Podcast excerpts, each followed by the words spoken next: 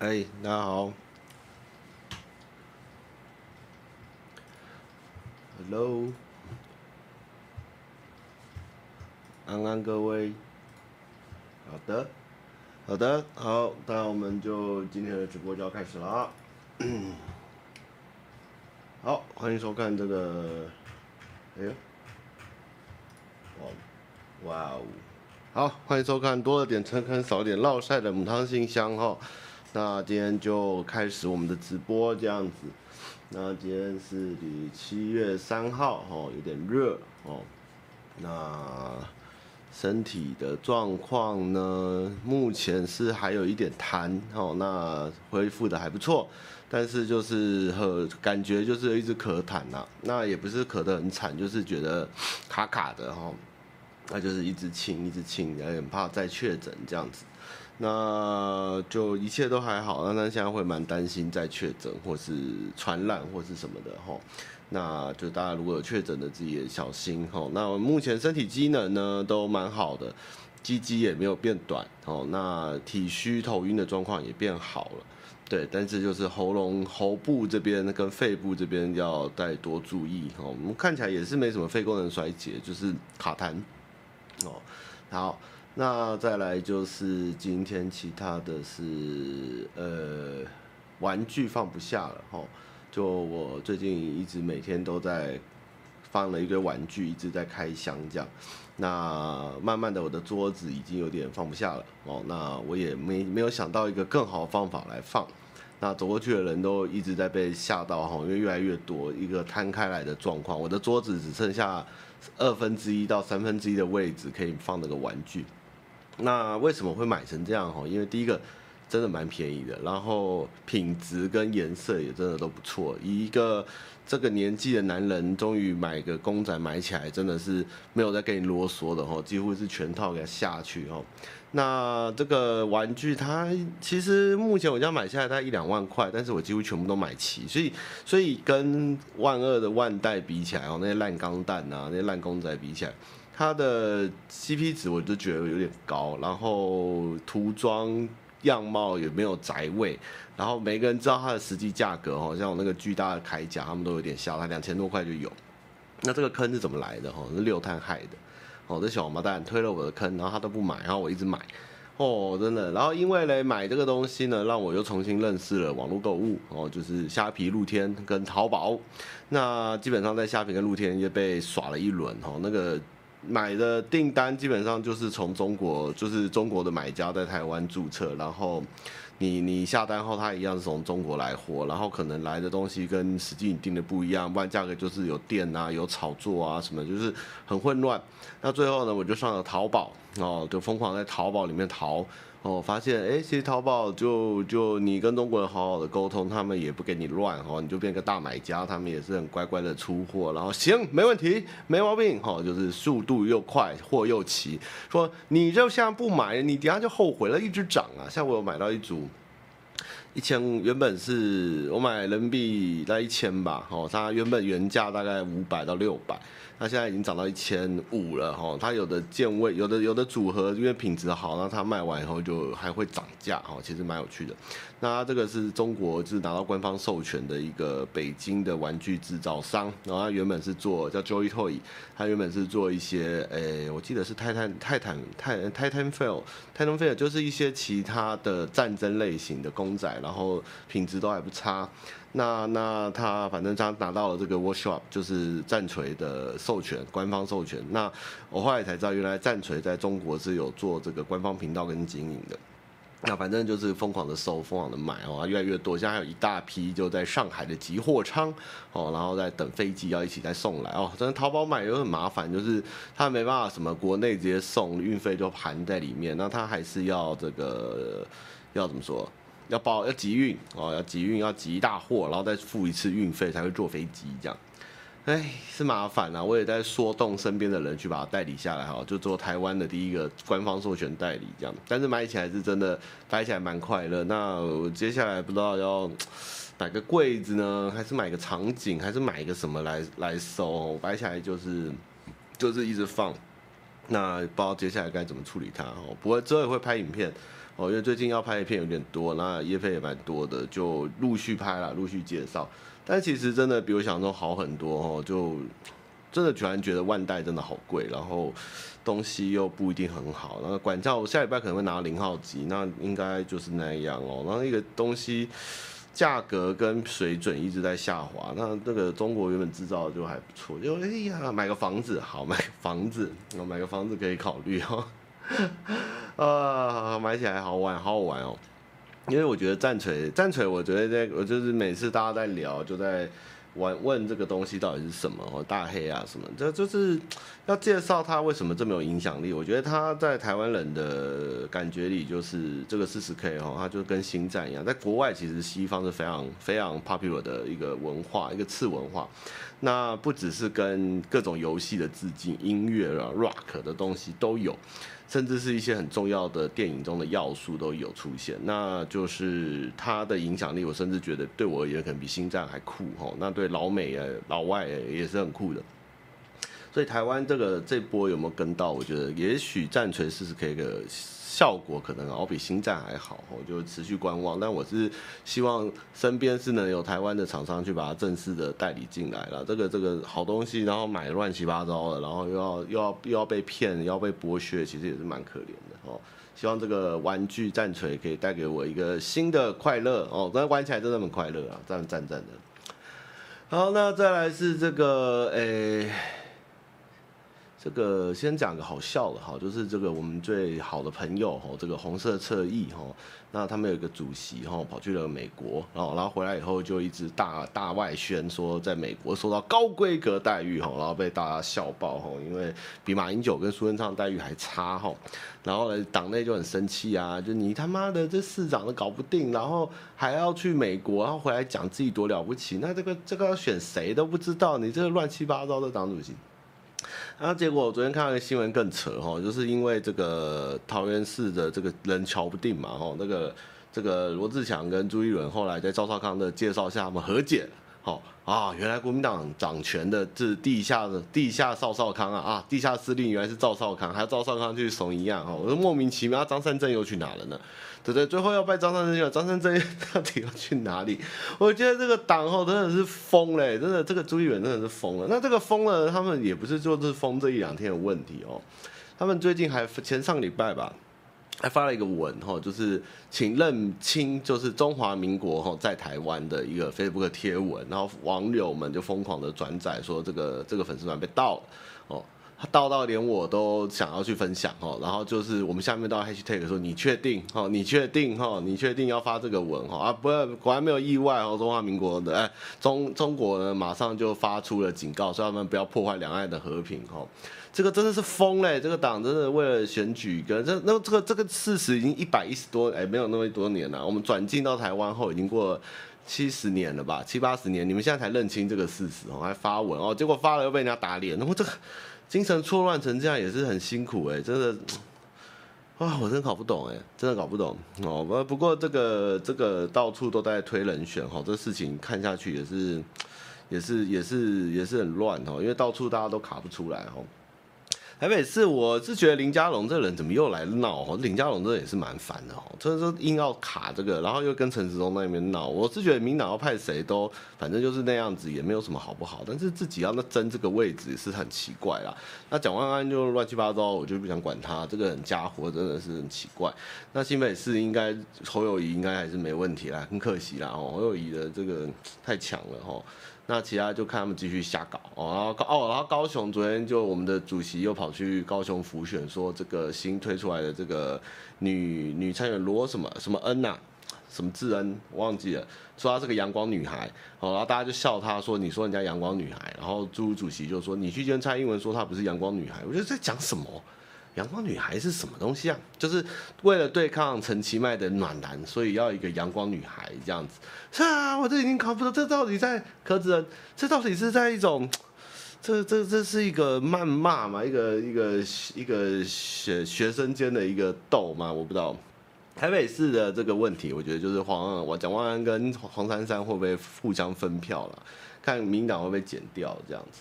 哦，那我们的红色侧翼还是很不意外的，乱七八糟，很快乐哈、哦。那就先不管他们哦。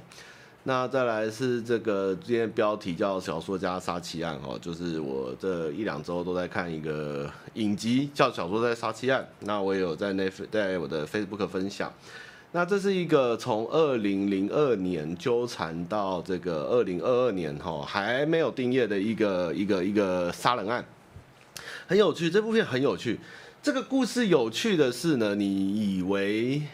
就是他他他的记录观点，就是他也没有情绪，他就是好像是小说家，就是这个这个一个一个选选过市长还是参选过的人。那有一天他老婆在楼梯摔死了，然后他们觉得是意外哦，但是检察官就觉得这是谋杀，然后这件事情就就闹了缠讼到现在都没有个答案哦，那甚至拍成电影，因为检察官呢为了。证明这个人是谋杀，找出了十几年前他们以前在国外的事情，然后发现这个男的是一个双性恋，然后这个男的他情绪很差，然后有很多骗局。那男的呢，他们这一方就是这纪录片角度，就是这个男的律师这边，他们疯狂的要去拆解攻防这样子。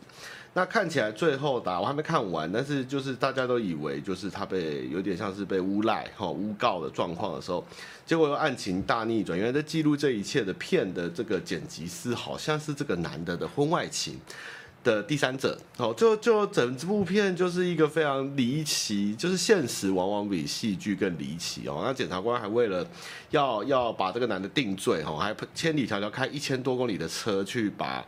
十几年前的尸体挖出来，再再回他们那个呃，怎么说？这个这个原本要在进行攻防的这个州，再回来去开棺验尸，哦花那么多钱，就是为了证明这个人有罪，这样。那那这里面还有就是说，呃，我想一下有什么有趣？里面很多李昌钰，哦。那这个李昌钰在这边，我看到一些很哀伤的事情，就是在前几集的时候，因为他们要做这个法庭攻防前，就是要去做这个血迹的分析，哦，还有一些就是用法医的专业知识来判断这个女主人是意外还是谋杀。那李昌钰就做了很难判断，因为李昌钰这个人哦，这也是蛮妙的哦，我等下可以一起聊。那反正呢，就是这个测试的结果，就李昌钰觉得这个是意外。哦，然后他们就因为怕这个陪审团，我、哦、这个里面也有牵扯到陪审团制度问题。那反正呢，他们就找了一群花了蛮多钱去抢五万块美金吧，去请就是有点像市调陪审团这样，然后来看这个李昌钰的鉴识报告。那这些人看完以后，他们就在一个玻璃后面看这些人看李昌钰的分析的影片，然后就说这个中国人哦，有点油腔滑调。哦，然后有点骗，哦，然后讲话就太难了，我很想睡觉。他很像我上课的时候教数学的老师，哦，就是非常的 充满这个华人的对于外老美对于华人的歧视，哦。那那那后来就是李昌钰的，然后李昌钰又是从以前我们陈水扁那个三一九枪击案，哦，就可以感觉到一件事，就李昌钰这个人讲话，哦，其实有一点怎么说，我不知道，他他他他想要答案。你知道吗？但是他只会说，我以我专业的角度判断，这个不太可能是谋杀哦，或者这个不太可能是意外。他不会讲的说，我觉得就是怎么样，他就是非常的科学的角度去讲这件事情。所以有人在讲，就是李昌钰这个 讲话就是，嗯，怎么说呢？避重就轻哦，有一点这种感觉。但是我又很尊敬他的专业素养，这样。那反正呢，就是陪审团因为这件事情，就是对于他们这个报告非常的。呃，就是他们的模拟陪审团对于这个李昌钰这个人是很不信任，就很意外哈。他们就说，因为毕竟他们就说那个里面的市调公司来说啊，毕竟这边不是纽约哈，是一个乡下的州，像像类似类似诶美美国南部这样，就是比较传统歧视比较强的。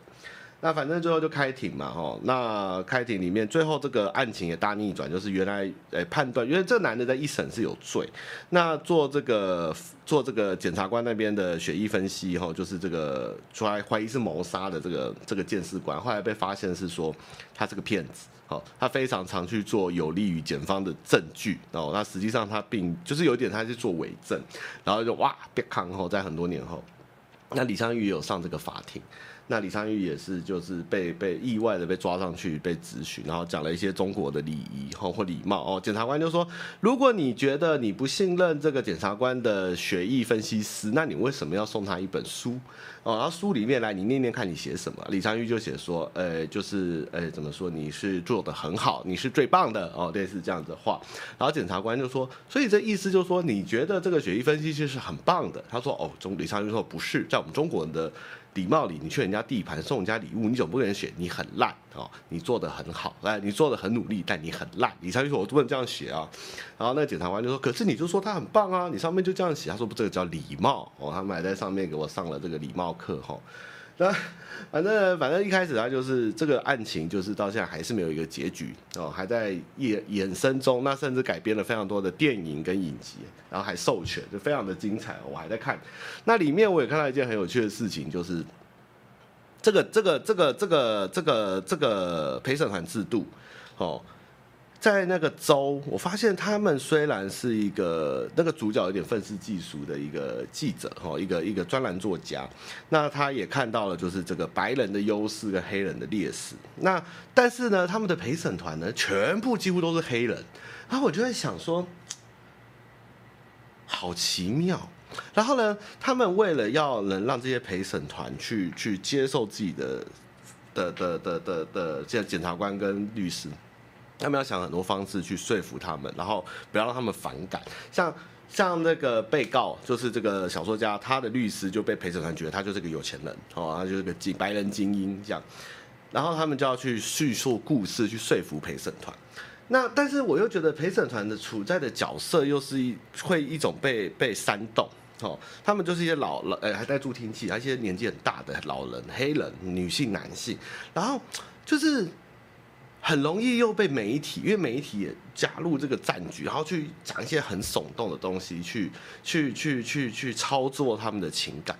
然后我就觉得，哇，这陪审团制度真的是正确的吗？这个真的是最好的吗？因为因为太多的，就是整个看起来让我觉得，如果我被一群被操控的陪审团，或是一群很容易被情勒，或是被媒体的主流带着走的陪审团，那我的罪。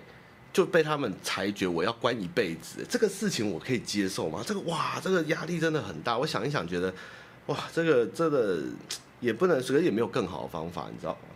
因为因为因为像现在最近台湾今年，我去年有录一个节目在讲国民法官的事，台湾开始有国民法官的加入。这个这个陪审团制度，我我我看这一部里面，我也不是说这些陪审团也做不对或是做不好，只是说。他们在里面这个攻防跟说服他们的过程，让我又觉得这陪审团也没有想象中的那么的理智。对，所以我就觉得哇，这个然后整部片看下来就是没有什么感觉哈，就是我我就其实对我而言，我自己觉得是意外，但是因为这个男的不知道哪里得罪了检方哈，可能他就说他可能太常写一些抨击市政或是这个州的治安或者说他他被栽赃那。他原本的小孩都很挺他，啊，后来还被一个小孩反骨被咬，这样 就很复杂。那那但是就是一个到底是意外还是过失杀人的事情？那根据各种科，那甚至了律师辩方这边，这个这个这个这个叫什么？被告这边找了很多的专家哦，还找了生物物理、生物物理学家哦，就是就是这个就是他要判断说，如果你觉得这个人是被打。哦，就是他倒下这个血的痕迹是怎么样形成的？他们找了一个生物的物理学家来解释多少的体重在怎么样倒下，或是怎么样会造成这样的效果。结果呢？结果辩方就是检察官这边，哎，不是辩方，哎，就是告方，就是检察官这边，就是说你觉得你不是法医，你凭什么讲这些知识？你就会比那些专门的法医还厉害吗？那那个人就说：“可是对我而言，我不会教到法医有没有在教生物物理的影响，就是可能他的体重或他面积或受力去影响他动作，他可以有他的判断。但是我自己用我所学的知识来讲，这东西它是这样造成就。”检察官那边就说：“你这个不专业，你这个没有用，你学的这些东西是没有意义的。你宁愿讲这些空话，你也不听法医的东西，因为法医毕竟是检方这边的人。所以我看完后就哇，而且花很多钱在这个诉讼里。那就是还好，这个小说家还撑得起这个钱，但是他在里面这个这个缠讼跟花这个钱，真的是有钱人才打得起的官司。然后怎么样才能去玩这个法律游戏，去请到很多专家来证明自己的清白，其实蛮恐怖。就整部片看下来，就是哇，太精彩，太精彩。那如果有兴趣，可以看一下这么无聊的片，欢迎看一下，因为我原本以为很无聊。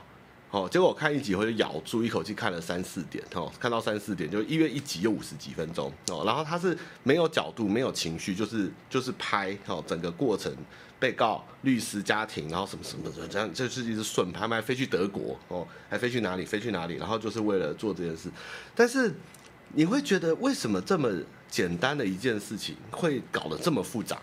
哦，或是这个东西会不会世界上其实有很多这样的事情？那为什么这事情就有点像我前阵子推的另一部影集，是在讲这个美国的著名的事件，哈，比如说这个打 Call of Duty 去杀人啊，或是一个，呃，就是有点去媒体去放大或检视一些不起眼的案件，这样我觉得蛮有趣的，我觉得大家可以，我觉得是我老实说，最新的证据怀疑是凶手是猫头鹰。我自己觉得是意外，的确，这个小说家有很多不是让人很喜欢的地方，或是他不诚实在婚姻上，不管是双性恋还是他搞男搞基哈，还叫男伴游来吸他的屌哦，这个我觉得都不影响这件事。但是我觉得就算是，但是以李昌钰的鉴定跟我看到他的现场跟这些判，我觉得他还是意外，但是。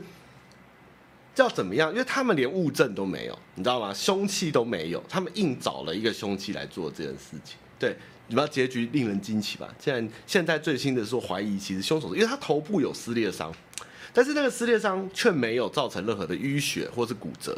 那他们就拿出了二十年哦，这个轴头部重击的文件的报道给法医看，跟法医说这两百多个案件没有一个头部被打的人头。没有骨折或淤血，那但是检方就不采这个证据，因为他的太太虽然头破了很多伤口，跌倒失血而死，但是没有一个被头部重击的证据，但检方就说就是被打，所以这件事情啦，但是问题是说被打，但是打的时候，这个时候又来逻辑问题，你打了以后那个凶器，你拿起来在挥舞的时候，血是会飞到天上的，你知道吗？衣服跟天上都会，但是问题是天花板都是空白的。衣服也都没有血液反应，但是检方也不把这证据交出来，就一直说他是被打死的。那最后他们就说：“那好，你说自己打死，那血又没有，那他怎么做到？”然后他就说：“他没有挥得很高，他是这样挥，然后每挥一下就要拿布把血迹擦掉，再再挥。”我想说：“天哪！”我真的是看完，我想说：“天哪！真的，你硬硬要栽赃你去死，你真得死。”我真的觉得太有趣了，这个案子太这样挥。可是问题是，这么荒谬的是，陪审团一审给他判有罪，终身监禁。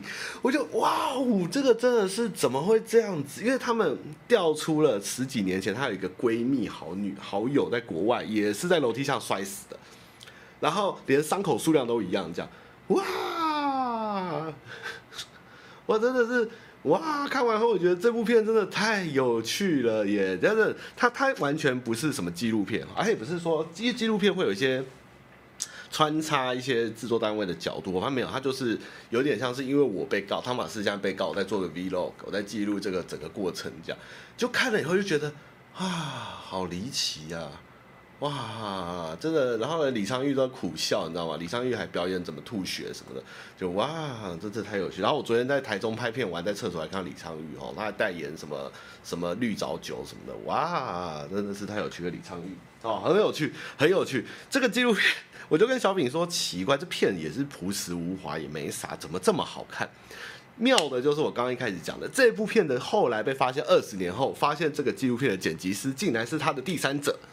哦，而且好像是法庭上没有讲出的第三者，好，我还没有看到，所以我不知道第三者是谁。就哇哦，啊，猫头鹰跟第三者哦，二十年后，嗯，神奇哦，好，太有趣了哦。好，那我们快要到半了，等下要讲这个信箱，那还有一点时间。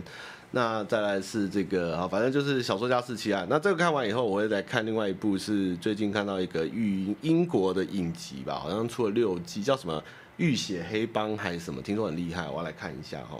那黑袍纠察队就不要再讲了，非常好看哈，每天到处就请大家一定要看。黑色黑袍纠察队哦，真的太棒！黑袍纠察队真的是我目前觉得最爽的英雄电影，虽然很恶，但是实在是有够爽哦。有坏坏有坏掉的超人，有坏掉的美国队长哦，还有很强的超能力哦。这个 黑袍纠察队真的是我这辈子目前守望者以外第二部神片哦，超人电影，这一定要看，一定要看哦。黑黑豹纠察队，欢迎大家一定要看一下。怪奇很赞哦，怪奇很赞，怪奇四很棒。哦，那怪奇三很烂，哦，那雨伞三超烂，哦，烂到我真的是头皮发麻的烂，哦，好，那这个再来是呃国道啊，哦，还有几个问题来不及讲，那我们最后就讲国道。那重机国道这件事情，我的立场是觉得有点太早哦，不是说国重机不能上国道，只是我自己是开车又是骑重机的人，那我自己是觉得我不敢上国道。真的很可怕，我自己看到国道的路况，哦，还有这个大车，哦，这些我自己都觉得我开车都快被撞死，我正在起重机。那我觉得，嗯，争取路权不是有错，只是说你的路权争取法是在一个。和呃，不能说因为没办法合法，所以你要用违法的方式来争取路权。如果你今天在抗，我自己的立场是，如果你今天要抗议或是去去诉说一件你的情感，那应该是在于一个不要造成人家困扰的问题。因为我觉得你重机上不上国道这件事情，不是说一个非常重大的民生问题。因为如果今天是比如说台铁的员工加呃要求，就是呃他们要罢工哦，因为他们觉得他们工时很长，那。他们想要在廉价的时候把这，我觉得这是合理的哦。虽然造成了我的困扰，但是这是他们的诉求。但是我觉得重机它上国道这件事情，对于大部分的人来说，他只是买得起重机的人的一个爽度问题，而不是一个确切的民生问题。所以我觉得某方面来讲，它不会造成一个很强的诉求，或让人家取得了认同。因为我觉得国道跟快速道路上面有更多的重，就是行车安全的问题跟。跟重像像砂石车，它到底该怎么样的时间段出没？那那你那种龟速车、慢车什么的，我觉得太多了。那交通部当然也是挡的很多啊。这台湾的法律哈，我我可以尊重冲撞体制，我可以像比如说之前虽然回转大富翁造成大家非常的不爽，但是我可以理解为什么他们要这么做。我不会说他们绝对是 bad 哦，因为的确对机车组而言，这个不断的代转是一件非常。夸张很，甚至到很烦人的事情，但是重机路权这件事情，我觉得它是有在进步的哈。只是说，整个重机的人参与这件事情的用心性，他们的诉求跟主要目的在哪里？当然，当然，如果你说哦，我重机到高雄，我骑三个多小时就到，很快，好，那对，的确很快，你也可以开车嘛。那 我觉得还不够让我非常强烈的支持，就是因为太危险了。那快速道路的确已经很不错，但是快速道路上面重机其实也常常会有一些，不是说我们骑重机的不好，吼，只是说，呃，也不能说重机一定有老鼠屎，而是说我觉得现在问题并不是说重机的人到底怎么样，而是整个配套有很严重的问题哦，尤其是自己常在高速公路开车，你就会知道高速公路其实很可怕哦，不是说。有没有重机会不会变更可怕？我觉得这都是其次，而是我们有很多根本的问题还没有解决。那甚至其实最近终于台北车站在大家和邱议员的努力下，哦，终于机车可以通过，这是一件很正确，这是一件好事，这是一个值得值得是这是一个争取出来的好事。但是国高速公路国道，我觉得真的是还要再看一下，因为因为我觉得国人跟重机组的这个。这个媒体的炒作跟拉扯，还有这个这个怎么说仇恨哦，真的是蛮可怕的，真的蛮可怕的。我自己是重机族，我都觉得有时候觉得，呃，有这么夸张吗？你知道吗？当然也是有些重机是骑的，真的就是有钱人的玩具或玩乐，但有的人是来通勤的。那怎么样四段的开放跟这个是这是可以讨论的，但是我觉得就是用这种闯或是用这种方式。嗯，我真的觉得我们的国道本来设计上面跟它的诉求就有蛮大的问题，所以我觉得这个部分，我觉得嗯，目前还太早。我现在其实觉得我的重机能上快速道路，能走苏花改，能上。南横改哦，其实我就觉得很好，很南回改，我其实就觉得很 OK，很快乐。那一个台湾就是这么小，你说我高速公路就算能骑，那我真的觉得更可恶、更无聊，因为我根本一下就骑完了。我的重机到底要干嘛，你知道吗？而且在时速一百多下，不是所有的重机哈，超过一百到一百一百二，所有的重机都适合以这个速度进行。比如说像我的 W 八百。我觉得骑过一百后，它就不是一台很很稳定的车，它甚至会有很严重的风阻或问题。还有车型、车种，那你有的甚至说有一些比较烂的台制的黄牌，他他上的他上国道是可以的嘛？我觉得他是他的漂浮跟他的稳定跟他的速度，还有他的他的安全状况，我觉得甚至是危险的。而且最近非常多人在用偷牌。就是他的车牌是伪造的黄牌、红牌，还有去偷人家的车牌，这个问题我都觉得哇，这个很这个蛮严重的，可以伪造车牌在骑这件事情。其实国三甲我自己也骑过，是 OK 的哦，我是骑过。但是你说他长时间的骑乘，而且你的车型车况，你是不是只是为了路权车？因为你要花一台十几万哦，我变便宜的汽车五万，你就可以上国道。那其实重机黄牌二手烂烂的，真的是路权车，那个六万五六万也有一台，但是那个东西它是能高速行驶，它有稳定性，这个其实是是蛮可怕的，真的是蛮可怕的。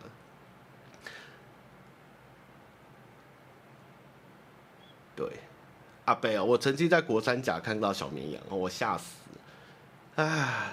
但是其实我们自己开车，我们先不要讲重疾，你看到很多龟速车。哦，或是一些都不能开的车，或是那个开开轮胎给我滚出来的，或是散落的猪哦，钢架超载逼车哦，然后现在有很多人买了好车哦，然后在那边左移左线右线切进，左线右线切进，干你妈的，很可怕哎，真的很可怕哇，这个很爆裂啊。那如果要一起乱也是可以啦，我们在混乱中找到大家的共识也是很好的哦。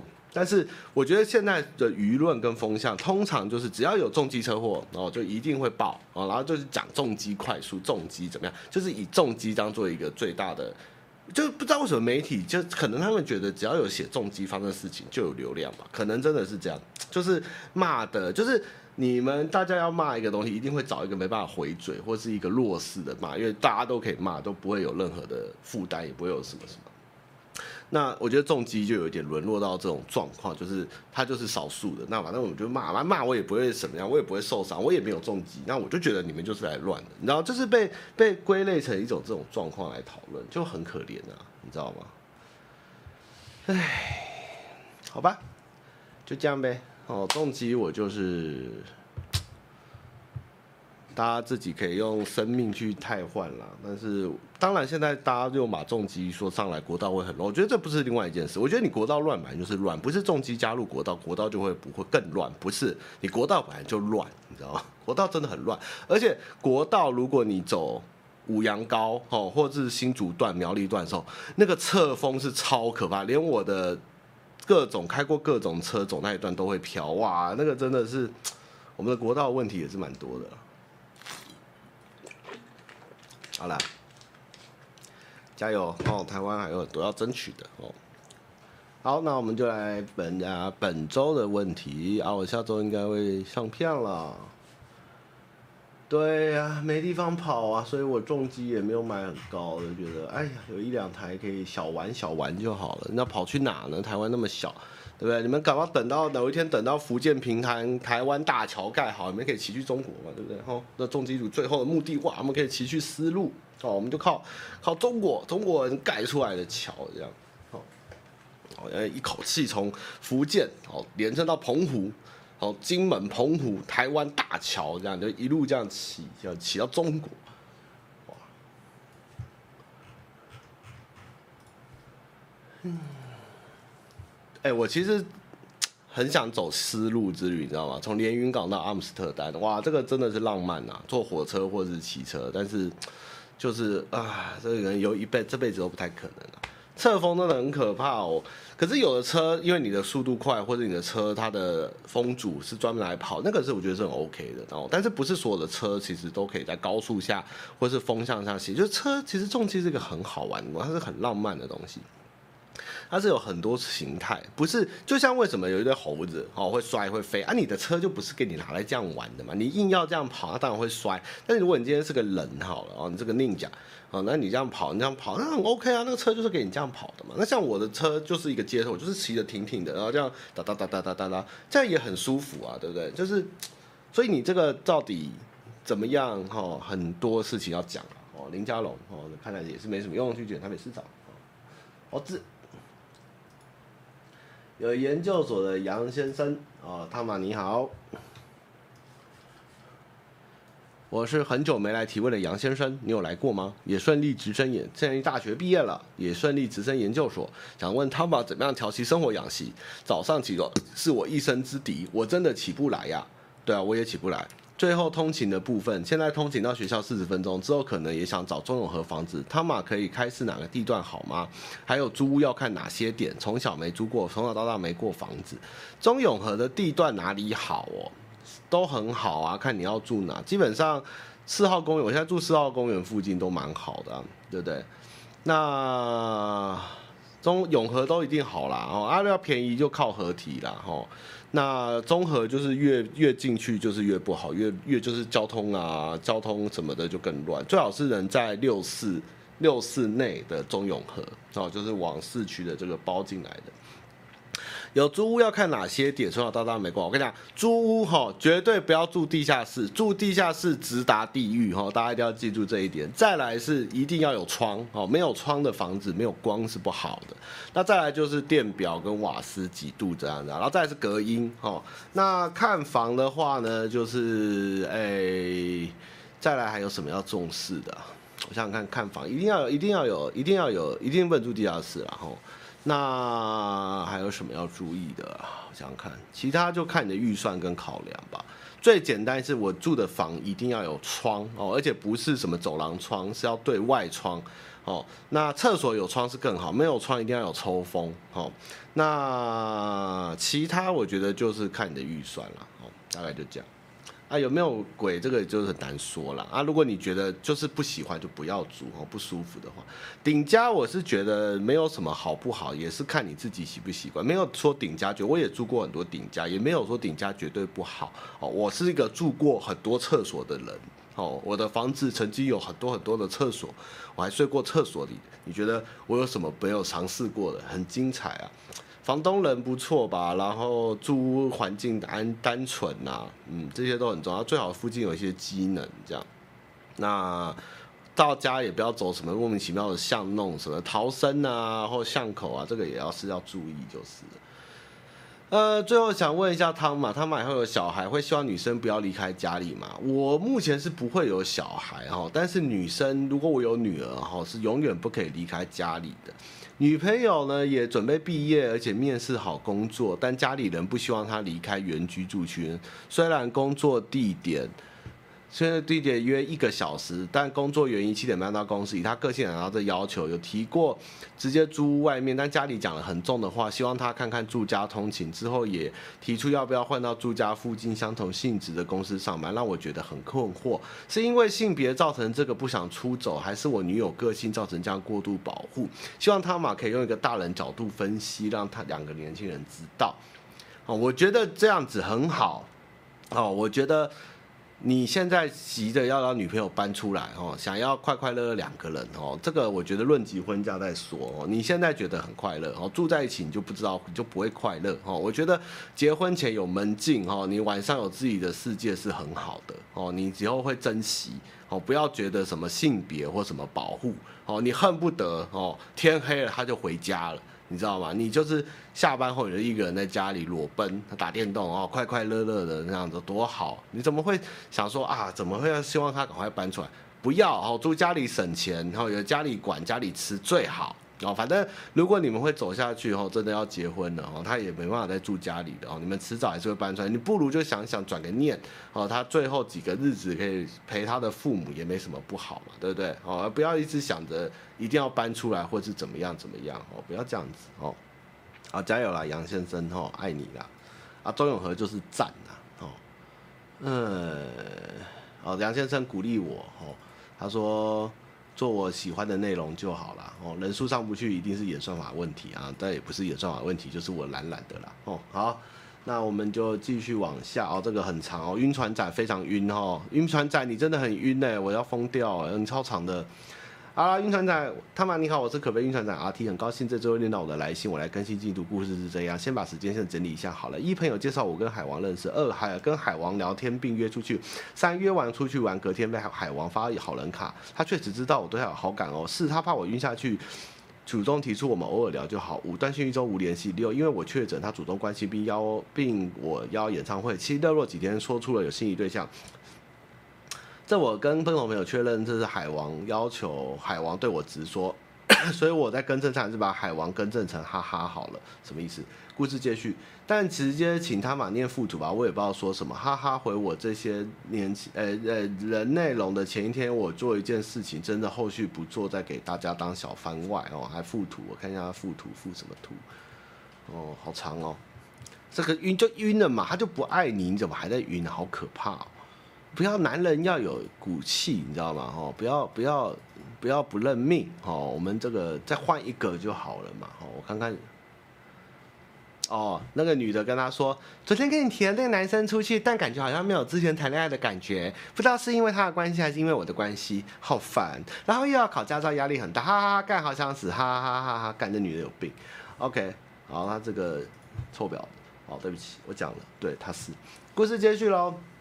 然后呢，又从共同好友那得到了有机会的信号，所以又给他继续下去。哈哈，回复我这些内容后，我们某一天的闲聊，哈哈突然说想吃好市多凯撒鸡肉卷跟浓汤，所以晚上就跟哈哈送去。结果买成一般的鸡肉卷，有点小尴尬。岔题一下，哈哈表示不喜欢牛肉卷，我就问谁会不喜欢啦？哈哈也回赠我给他家里煮的菜当我的晚餐，和他去买的波波糖蛋挞一盒跟泡芙。波波糖是什么东西？由此可以证明哈哈应该没有要榨财吧？呃，我没有，从来没有说他诈财哈，我们从来没有说一个女人哈是个绿茶婊哈，或者个海王他是在诈财哦，他只是在骗你的爱情哦，我们没有爱情里面是没有什么钱这种事情是不会计较哈，重要的是你的情感。之后就去主动的闲聊，哈哈邀我去看雷士午夜场哦，哈哈平常作息规律十分正常，因为我工作关系基本上只能看午夜场，特地主动配合，我真的感到蛮贴心啦。隔一两天我去钓虾，哈哈主动说他也要吃，隔天我就去料理盐焗虾子给哈哈，而他亲手煮午餐给我交换。身为一个男人，虾子一定是剥完留虾头，接着虾肉才送去。这整什么东西？什么叫男生剥虾子剥好还送去？这个太太狗，这不行了。这个送虾给女人，一定是把吃给她虾头哦，那个虾肉我吃掉哦，我的啊，为什么只有虾头啊？你又不来钓，你就只能吃虾头哦，虾头下面的头。那哈哈给我的便当看出来一定是哈哈亲自料理，因为五谷饭粒粒分明，很明显水放不够，还有其他肉炒蛤蜊跟芹菜哦，整个海米饭差不多打八十七分吧，这个算很用心，还一直追问我味道如何，这时候当然回答好吃哦，完了完了，这边又晕了哈，请问汤马我该跟哈哈纠缠下去吗？请汤马开始，晕一再晕三晕可晕的晕船的 RT 哈，哎呀随便呐，这这啊你们两个就这个这叫什么？烂滚夫配烂滚妻吧，啊，这个不见棺材不掉泪，我觉得你也不用来问我了哈，你就一直把故事写下去就好，反正你不见棺材不掉泪，他现在就是想要继续搞你哦，那你还是不放弃，那这就是你们的宿命哦，你们的你们的那个命运呐，哦，就是这个怎么说孽缘，然后那就把它走完嘛，哦，那就学一个乖嘛。啊，至少他不会让你骗你的钱，对不对？就会骗你的心嘛。那你会给他虾，他会给你五谷饭，那这样大家也好嘛。那有时候感情就是这样滚来滚去，打来打，闹闹去，瞎来瞎去的，也没什么好不好。所以我觉得。我觉得，反正如果你现在也没什么别的事情或者行，那有时候男生就是这样稀里糊涂、荒唐荒唐的、傻逼傻逼的，其实也没什么不好哦。那被不被骗的男人不会成长嘛，对不对？我也不是说我从小生出来就是一个这样的男人，我也是这样打滚，被爱情诈骗啊，被被玩弄啊，对不对？也是。谁不是这样来的嘛，对不对？所以你不经一事不长一智嘛，那你就晕不出来，那你就继续跟库拉皮卡一样，就不要下船嘛，反正也不会关系嘛。你就一直说，你就把 ID 改成库拉皮卡嘛。然后问你为什么叫库拉皮卡，你就说因为我下不了船，我晕了你的船这样子。说啊，晕船了怎么办？好可怜啊，你吃虾头了，你干这样，你就就跟他这样继续玩吧。哦，总有一天会有答案的啦。哦，人生就是这样嘛。啊，这个装睡的人是叫不醒的啦。啊，你想晕就晕吧。啊，钢铁女子。之前网络上约人一起去看棒球嘛，有很多人传讯息给我，诶，其中一位是哎，从一些网络上的咨询得到他是高材生，又戴眼镜，我是眼镜控，我也是戴眼镜的人，所以我就选择跟他去看球赛啊，看了球赛过程都很自然，偶尔肩膀会有一点碰触，有时候是我故意去靠近他的，哈哈。聊天也说到他完全没有恋爱经验，对于这种憨直的男生，我真的会莫名的晕。第二次见面我们去打棒球，哈，看完棒球还打棒球，结果大部分时间都在聊天，他主动丢话题给我，那天我。刚好生日，他送了我生日礼物，当下真的超级开心。可是除了两次见面外，平常我们很少聊天。他很爱，很不爱回讯息，所以我认为他对我没什么兴趣。再来第三次见面是看电影，看电影的时候，为了跟他搞暧昧，我问他可不可以靠着他的肩膀，他说可以。就这样一直到了电影结束，他突然问我要不要当他女朋友，我当下真的真的以为在做梦。本来以为他对我毫无兴趣，而我也准备放弃支持他，却给了我一个震撼弹。考虑了十分钟，我才说好。但过了三天，完全没有见面的三天，我们分手。因为他回讯息速度真的太慢，他也说他不适合交女朋友，可是我还是喜欢他，所以分手后我们一直去看过一次球赛，但是之后我们就没传过任何讯息，我不想再主动约他，但一直到现在，我对他还是有种这种的感觉，尤其每当我看他写的文章，他所诉说的心情，都让我好想要得到这个人，我想要跟他做爱，就算他没经验也没关系，就算他感觉起来鸡鸡很小也没关系，他那么聪明，文笔又好，还跟我一样热爱棒球，各方面都吸引我，但他很难搞，因为难搞，我就是想得到他，仿佛得到他，就像赢了这场比赛一样。可是这个比赛只剩下我一个人在场上，对手根本不跟你一战。不过要跟他打炮，应该比郑龙特还难。想请问汤玛，我该就这样不联络，继续努力找一个可以代替他的人，还是传讯息给他，约他出来看球赛？如果在转瞬间传讯息给他，会不会有热脸贴冷屁股的感觉？谢谢汤玛。哎，我觉得其实。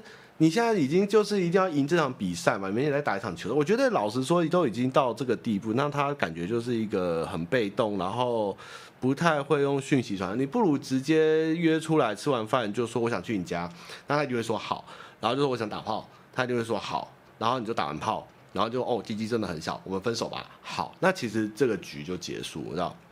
有时候我们在爱情里面追逐的是不是一定要？跟这个人在一起，我们只是要一个征服跟胜利感。我觉得你现在就是沉迷于这个征服感，跟你想得到，那我们就不要去压抑我们这个这个这个这个愿望，我们应该要去努力的执行，对不对？那这个男人看起来就是一个在你前面也没什么主见，然后那你想要干嘛就干嘛这样，所以你就约出来，看完球赛，吃完饭去你家打炮，小鸡鸡，拜拜，这样就可以结束你这一次的故事跟愿望，那你会达到你的目的跟赢得这场比赛，这样。就是你可以最后他写信写心情，就是说小鸡鸡闭嘴了，这样，对不对？那如果他其实鸡鸡又很大又很爱看棒球，那你更好，你也赚到嘛，反正怎样你都稳赚不赔嘛，对不对？要么你赢了，笑他小鸡鸡，要不然就是哇。他是大鸡鸡，你赚到了哦，然后搞不好就发现其实他不会传讯息，那可能他你们就直接住在一起好，每天就是用讲的，也许也是不错哦，不一定要传讯息才能维持感情嘛，感情不是建立在传讯息上面，感情有时候还是诉诸于在一起的时候当下那种感觉，他可能就是不善此道，哦，但是也不能秒就觉得他不一定就是适合或一定要分手在一起什么，所以我觉得就是约出来试试看，把你想做的事做完，看看有没有感觉，这样会比较好。嘉义唐老大，那什么东西？嘉义唐老大是浩浩的唐老大吗？他妈妈你好，很真的很喜欢。我们期待钢铁女子跟库拉皮卡继续来回回去他们新的故事，我们很期待哈。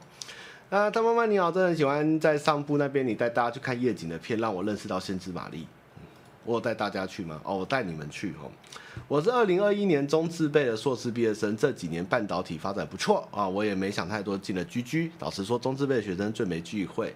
本来进的大公司是一种荣耀，但半年多下来，超长的工时跟庞大的压力让我需要去看医生，啊，甚至看到薪水也不开心，让我不禁思考，我到底是为了活着工作，还是为了工作而活着？哦，你进入到哲学领域。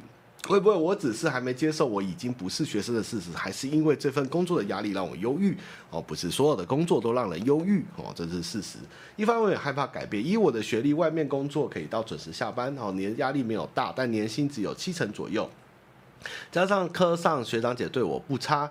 我还有不想辜负家人的期待，让我非常迷惘。如果是他妈妈，会选择继续下去，还是找上份工作？感谢哦。虽然你的年薪在别的工作只有现在的七成，哦，但是你在台积电剩下来的三成，全部拿去看医生了，哦，然后再看看看看个十年后，你剩下来的七成，哦，全部全部都要拿去住。做更更更标靶性的治疗了哦，所以你领的钱多了三成哦，但是你的健康哦，健康是你的财富哦，你会赔得更多。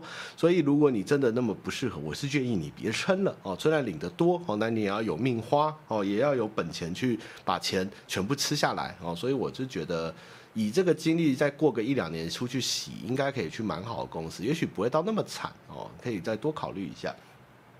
我觉得，如果你在里面满了个一两年呢、你要离职，我觉得会比较好。这个洗经历洗的蛮漂亮的哦，可以虽然没那么好待遇，但是健康是无价的哦。尤其到三十岁后，呃，也四十岁，你会越来越重视自己的健康。比如说你确诊后，鸡鸡会变小哦，尿尿完要抖几下哦，或者是尿尿完好像没有尿干净，要夹一下哦，或者咳嗽的时候呢，要到多咳要咳到多少啊？可能吃饭的时候会想说啊，今天吃的太咸了，辣椒加少一点，然后汤喝汤不要放太咸，不要浮油哦，那。不然就是啊，今天好像吃太多肉，要吃一点菜哦。那个年纪大以后，健康就是你最重要的财富哦。那尤其是到我这个年纪，在你的眼神开始跟尿液都混浊的时候，也就是开始进入到了一个中年期的状况。那其实那个时候，健康真的比什么赚的钱什么都还要重要。这个才是你能活下去的之的的最重要的东西啦。哦，所以还是要顾一下啊。但是你现在年轻，就再待一一阵子，就可以觉得开始可以物色工作哦。朝着 AV 帝王的道路前进哦，汤玛你好，最近看了 AV 帝王，感觉西村透很厉害，学着像女生说跟你做爱一定很舒服的话，为什么村西透可以做到爱，我却在做笔录？呃，跟你呃，为什么？因为因为你因为你跟那个女生，那女生不是 AV 女优吧？她她跟她讲的是，因为那个女的是想拍 A 片的人吧？你应该要对拍片的人这样讲话，不能对一般女生讲。没有人会在路上对一般女生说跟你做爱一定很舒服，这个叫性骚扰哦。这个如果是女生哦跟男生团说我想跟你做爱哦，那通常男生都会好哦。但是这个就是一个性别不太公平的地方。那我们男生去跟女生说我想跟你做爱哦，通常都会说你变态啊，我告你，你知道吗？这是一个。算了啦，我们身为男生就是这样哦，不可以随便在路上就跟人家想说我要跟你做爱哦，不可以，不可以哦，对，这是不好的哦。那那那为了保护男生，男生要爱自己哦，要尊重自己哦，要让自己照顾好自己哦，所以我们不要没事就把做爱挂在嘴上哦。我们可以等人家来跟你说做爱哦，但你不可以去跟人家说做爱哦，这个是不对的哦。我们是是要哎怎么说？这个沉默是金哦，雄辩是银，好，那男人越大哦，话要越少哦，所以我们可以闭嘴等做爱哦，但是不要张口要做爱哦，这样是不是对的哦？不好的。好的，那今天的问题回答到这边哦，那我们今天也都回答完了哦，非常的有效率哦，我们最近都信箱都有清空空哦，所以这个。如果大家还有剧情要更新的话，也欢迎在投稿哦。我很期待钢铁女子跟库拉比卡的投稿哦。好饿。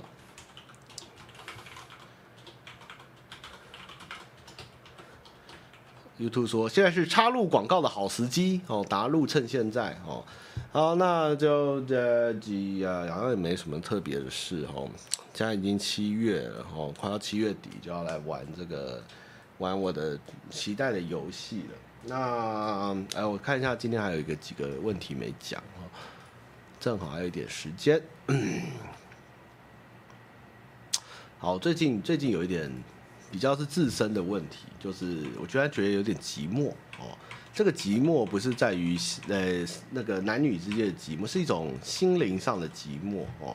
就是觉得工作很忙哦，然后但是下班后就是吃个饭，就是回家打电动，或是或是或是找或是看片啊休息，但是就是朋友间大家就越来越忙，越来越难聚，没有办法就是呼朋引伴，或是很容易的在跟大家搞在一起去做一些很很蠢的事哦，就觉得这个是一种年纪大的悲哀。我也有时候看其他 YouTuber，他们可能会做什么鬼刷队啊，或者是谁谁谁，他们会一起凑在一起出去。其实我也没有，你知道吗？我也很少跟别的创作者们搞在一起。那当然，大家都会跟我很有，我都跟大家很好啦，也是很友善。但是我也很少跟什么创作者有私交哈。六摊也算是比较最近互动多，但私底下也不会一直聊。那更不用说女性创作者，我根本也是认识的，就是都是点头之交，也不太会干嘛干嘛。所以我就是觉得我是不是有点、有点、有点在走向这个孤独老人的路路程哦？我就哎呀，还是快四十岁就会这样哦。然后因为工作又很忙嘛，然后大家也不太会约我，因为都知道我都在忙这样。对呀，我突然觉得哇。我怎么会这样子嘞？怎么会这么孤单呢？君子之交哦，我其实对我应该其实蛮君子之交的，就是你要跟我聊，我可以聊很开心。但你没事突然一直约我，其实超立方像去年一直每天都在约我去打桌游，我就很懒得去嘛。我真的懒得打桌，打桌游打太久，就是。要找到同样的嗜好，又是同样的状况，或是这么的弹性，又有点难哦。然后结婚的结婚，交女朋友交友啊，我就觉得啊，有点孤单呐啊，啊，这种感觉真的有时候，有时候又觉得一个人比较快。然后有时候我想说走就走，就骑个车我就溜达溜达了这样子。小孩哦，我也没想生小孩耶。叫年糕碗来，好，年糕碗回来了。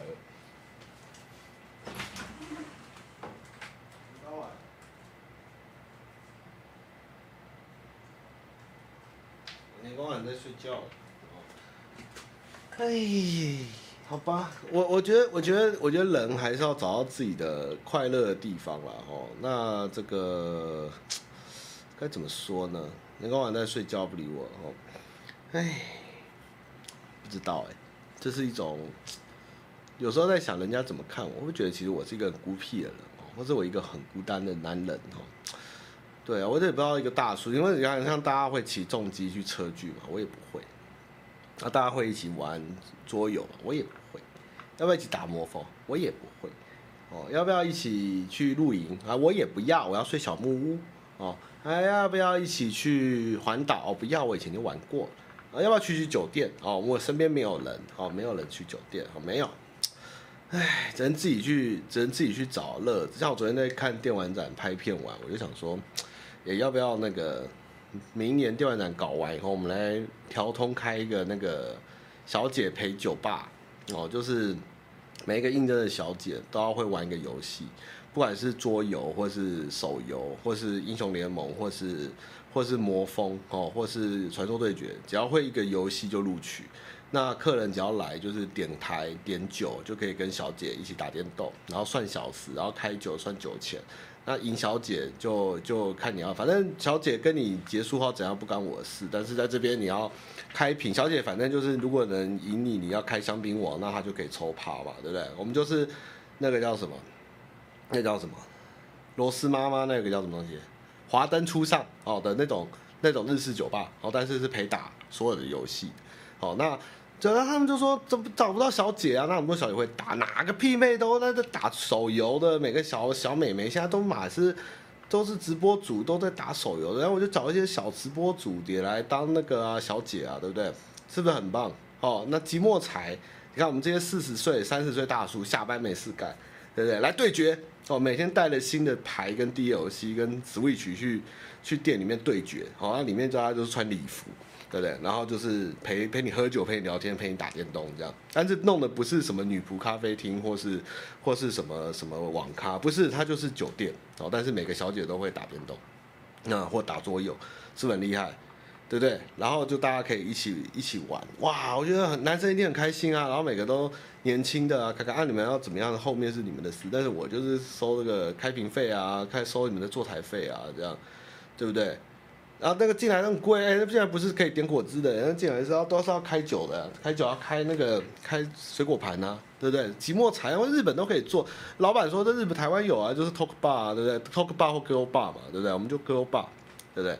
那我们我们可能我们可能店名就叫游戏人生啊，不行，好像不行。日式 Piano Bar 我们不能取这名字，对，想个想个屌一点的，对不对？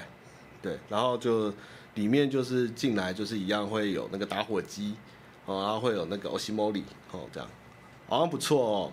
对，一样是我电玩展的工作嘛，对不对？就你可以推广一些独立游戏嘛。哦，你看有够无聊，你看我是不是很无聊？没有朋友，寂寞，就在想这些事情。对，然后可能就啊，看今天玩好无聊啊，薇姐我们要干嘛啊？不然我们去。调通新开的那个游戏游戏 Piano Bar 玩，好，那是什么东西？去就知道。然后穿西装进去，哎，老板好久没有来，来要点谁来？叫露露来。露露露露现在在陪隔壁打打魔物猎人，然后老板要不要玩点别的？会会玩什么？那叫个能打上来这样。那老板最近想玩什么？那来打个打个打个打个艾尔登好了，艾尔登好，来来那个丁哎那个泡泡来泡泡来。啊，泡泡啊，老板今天要喝什么？那就先今天 Johnny Walker Johnny Walker 蓝牌好不好？好了，蓝牌开两支。嗯、老板最近要玩哪一支？啊，那玩什么游戏？来，那我们开始连线喽，这样子。然后泡泡就会陪玩家，哇，嗯好像不错。啊，我薇姐很会玩的，这店不错。对，然后每次来这边都坐很久。那那可以出场嘛？啊，老板你要赢我才行啊！好，来啊，来打啊，干嘛打 B R 真快打，他妈。绝不绝对被烤爆啊！赢我就可以带我出场哦。啊，赢不了，那那你如果没有赢你，那你就要开酒，开香槟王这样啊。薇姐贡献香槟王三支，哇，赚翻了！哎呦，听起来很赞呢，好像可以培养一群女性电竞选手，怎么样？还不错。然后那小姐就是又又可以又可以白天在家里开游戏直播，晚上来兼差这样，这不是酒店。这不是酒店，你们误会，你们这些邪淫的思想，这不是酒店哦，这是给我，这是 talk bar，这是 talk bar，带出场就是小姐跟客人的事，不干我的事，对不对？每个小姐都是 都是都是格斗，都是高分少女，这样好赞哦，好像会红哎，嗯，不错，就这么搞，就这么搞，我的新的新的新的酒店帝国龙亨集团重新开始。好，那我们今天就直播就到这边好了哈。就我们又埋下了梦想，老人的寂寞大叔的梦想。那我真的昨天直播觉得哦，这个标题就是要奉劝哦，不要口口声声都说自己是大叔。这世界上没有那么多大叔，你知道吗？什么所谓的谢谢大家称我帅大叔或者大叔什么的，我跟你讲，大叔怎么样才叫大叔？你尿尿要挤两下，你才能资格称自己大叔。哦，不要什么妹妹就什么自己心里是个大叔，然后什么，这个都不是真的大叔。哦，真的大叔是尿尿完都要抖要挤，然后会有残尿这种悲哀的状况，才能苦笑自己是个大叔。哦，不要随便轻轻松松就觉得大叔有那么简单吗？大叔是很辛苦的，知道吗？知道吗？大叔是股票，联发科是套在里面的，你知道我套到领股息了，你知道吗？还领个快十趴，哦，还不错。这个这个大叔不是那么好当的，好的，很辛苦的。你知道那个眼油哦，然后那个照胃镜哦，然后那个尿频尿到抖抖哦，那个很多问题啊，好不好？哦，好了，那就这样哦，谢谢大家，拜拜。